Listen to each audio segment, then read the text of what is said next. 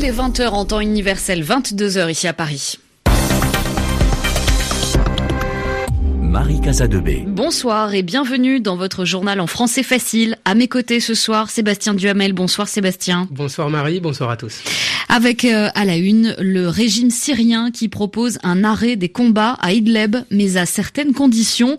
Cela fait trois mois que cette zone sous contrôle djihadiste est bombardée par Damas et Moscou. Hong Kong, à quelques jours de nouvelles manifestations qui s'annoncent particulièrement tendues, la justice se montre très sévère et l'armée chinoise prévient qu'elle a les moyens de ramener l'ordre. Le calendrier des matchs de football professionnel doit évoluer et laisser plus de jours de repos aux joueurs entre deux rencontres. Ce sont les conseils d'un syndicat mondial pour éviter les problèmes de santé. Le journal. Le journal en français facile. C'est l'information de la soirée. Le régime syrien donne son accord à un cessez-le-feu dans la région d'Idlib. Bonsoir Christophe Paget. Bonsoir. Cette région du nord-ouest est bombardée depuis trois mois par l'armée syrienne et son allié russe. Oui, la province d'Idlib est contrôlée par les djihadistes de Hayat Tahrir al-Sham, l'ex-branche syrienne d'Al-Qaïda. D'autres factions et groupes rebelles y sont aussi présents. Selon l'agence officielle Sana, Damas annonce qu'elle a accepté un cessez-le-feu à partir de ce soir, mais un cessez-le-feu conditionnel à condition que l'accord de désescalade conclu en septembre dernier entre la Russie et la Turquie soit appliqué. Un accord prévu pour créer une zone démilitarisée à Idlib qui devait servir de tampon entre les territoires contrôlés par les insurgés et ceux tenus par le régime. Du fait de cet accord, à cause de cet accord, Damas n'a pas mené d'offensive d'envergure. Mais cet accord n'a jusqu'ici été respecté que en partie, puisque les djihadistes ne se sont pas La Russie s'est félicitée ce soir de l'annonce du cessez-le-feu par la bouche de son envoyé spécial pour la Syrie, Alexandre Lavrientiev, qui a émis des doutes quand même sur le respect de cette trêve par les djihadistes, estimant que le nombre à Idlib, leur nombre était du jamais vu. En trois mois de bombardement, depuis fin avril, plus de 400 000 personnes sur 3 millions d'habitants ont dû fuir leur foyer dans cette province d'Idlib. 770 civils ont été tués. Merci Christophe Paget. Des attaques, Marie, très meurtrières dans le sud du Yémen. Elles ont fait au moins 49 morts, en grande partie des policiers. L'une de ces attaques, dans l'ouest d'Aden, a été revendiquée par la rébellion Houthi. Elle visait une euh, caserne de policiers qui venaient de terminer leur formation. L'autre a été menée à la voiture piégée contre un quartier général des forces de l'ordre à Aden. Des responsables de sécurité accusent des djihadistes. Hong Kong se prépare à un nouveau week-end de manifestations. Ce week-end s'annonce risqué pour euh, les manifestants. La justice a décidé de poursuivre 44 personnes qui avaient participé au rassemblement de dimanche.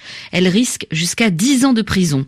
Et l'armée chinoise a lancé un avertissement aux Hongkongais en publiant une vidéo dans laquelle elle montre tous ses moyens. Cela va du canon à eau au lance-missile.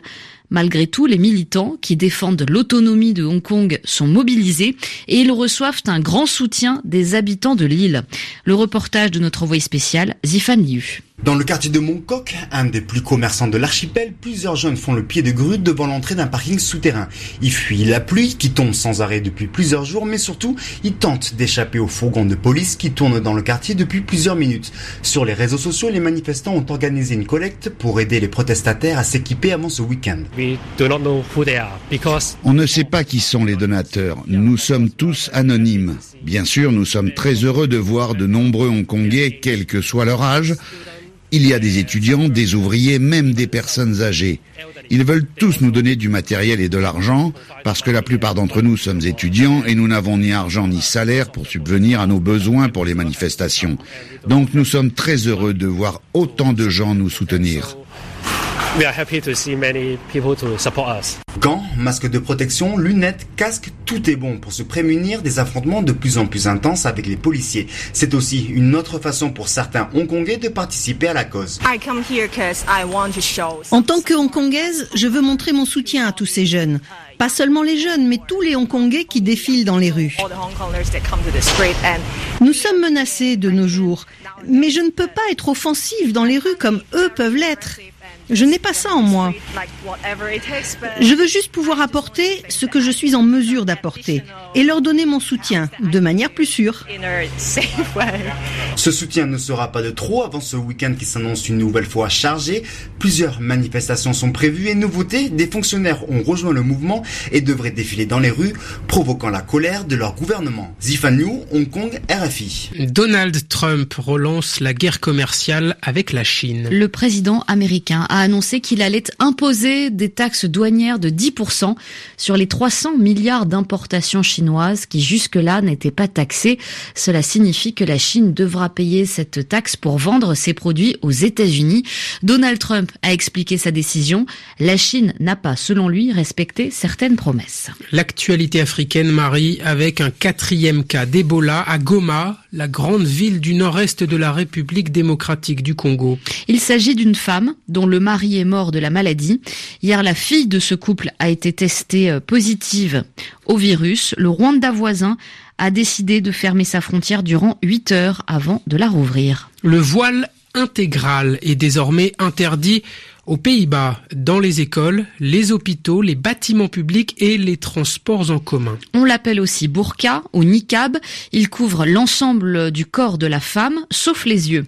Un député anti-islam avait présenté un texte de loi il y a une quinzaine d'années, mais le débat a été très long avant que cette loi ne soit votée. Elle est appliquée depuis ce jeudi. Les précisions de l'ex-Milota. Les contrevenants risquent une amende de 150 euros. Le port du voile intégral reste possible dans la rue, sauf dans les transports en commun. Mais le réseau des bus, trams, trains ou métros annonce que les chauffeurs n'arrêteront pas leur véhicule pour faire descendre une femme en infraction, car cela entraînerait des retards. Pas de vêtements couvrant le visage également dans les établissements de soins. Là encore, plusieurs hôpitaux du pays déclarent qu'ils ne refuseront pas de prodiguer des soins à qui que ce soit, peu importe les vêtements portés. Selon le ministère de l'Intérieur néerlandais, c'est aux employés des écoles, des hôpitaux, des institutions et aux chauffeurs de refuser l'accès à une femme portant un voile intégral ou d'appeler la police. Selon les estimations, sur 17 millions d'habitants, entre 200 et 400 femmes portent ce vêtement aux Pays-Bas. La loi va plus loin en France. Le voile intégral est interdit dans tout l'espace public depuis 2010. La Belgique, le Danemark et l'Autriche ont adopté la même législation. Lax Milota Bruxelles, RFI. Un bateau de secours bloqué au large de l'Italie, Marie. Cette fois, il s'agit de l'Alan Kurdi, navire de l'organisation allemande CIA. Il a secouru hier 40 migrants près de la Libye. Les footballeurs professionnels jouent trop souvent. C'est dangereux pour eux. C'est la conclusion d'un rapport publié aujourd'hui par la FIPRO, le syndicat mondial des joueurs de foot. Ce rapport se base sur plusieurs études scientifiques. Les joueurs n'ont pas assez de jours de repos entre deux matchs. Les risques de blessures augmentent. La FIFPro réclame d'urgence une réorganisation du calendrier. Les précisions de Frédéric Suto.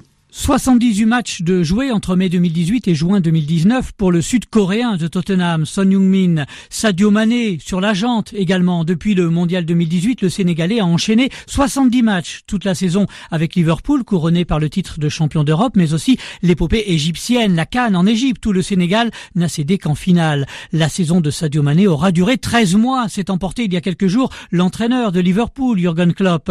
13 mois de foot pour deux semaines de vacances seulement. Angleterre comme en France, la nouvelle saison, le championnat débute dès la semaine prochaine. La FIFPro, dans son rapport, décortique tous ces chiffres, les dizaines et dizaines de milliers de kilomètres parcourus en avion également, les décalages horaires, les blessures et les soucis musculaires de plus en plus fréquents. Le syndicat mondial des joueurs tire la sonnette d'alarme et propose des idées fortes, une période obligatoire de repos de quatre semaines l'été et de deux semaines l'hiver, cinq jours de repos minimum entre deux rencontres ou encore un quota maximal de matchs qu'un joueur aurait le droit de jouer par année. La protection de la santé des joueurs doit être une priorité, conclut la FIFPro. Mais comment se faire entendre quand la FIFA et l'UEFA planchent dans le même temps sur de nouveaux formats de compétition où il y aurait toujours et encore plus de matchs à disputer. Une découverte incroyable, celle d'un nouveau système solaire. Et parmi les planètes qui la composent, l'une d'elles pourrait être habitable. D'autres études vont être menées pour voir si la vie peut s'y développer ou pas. Merci Sébastien Duhamel. Merci Marie. Ce journal est à retrouver sur savoir avec un s.rfi.fr.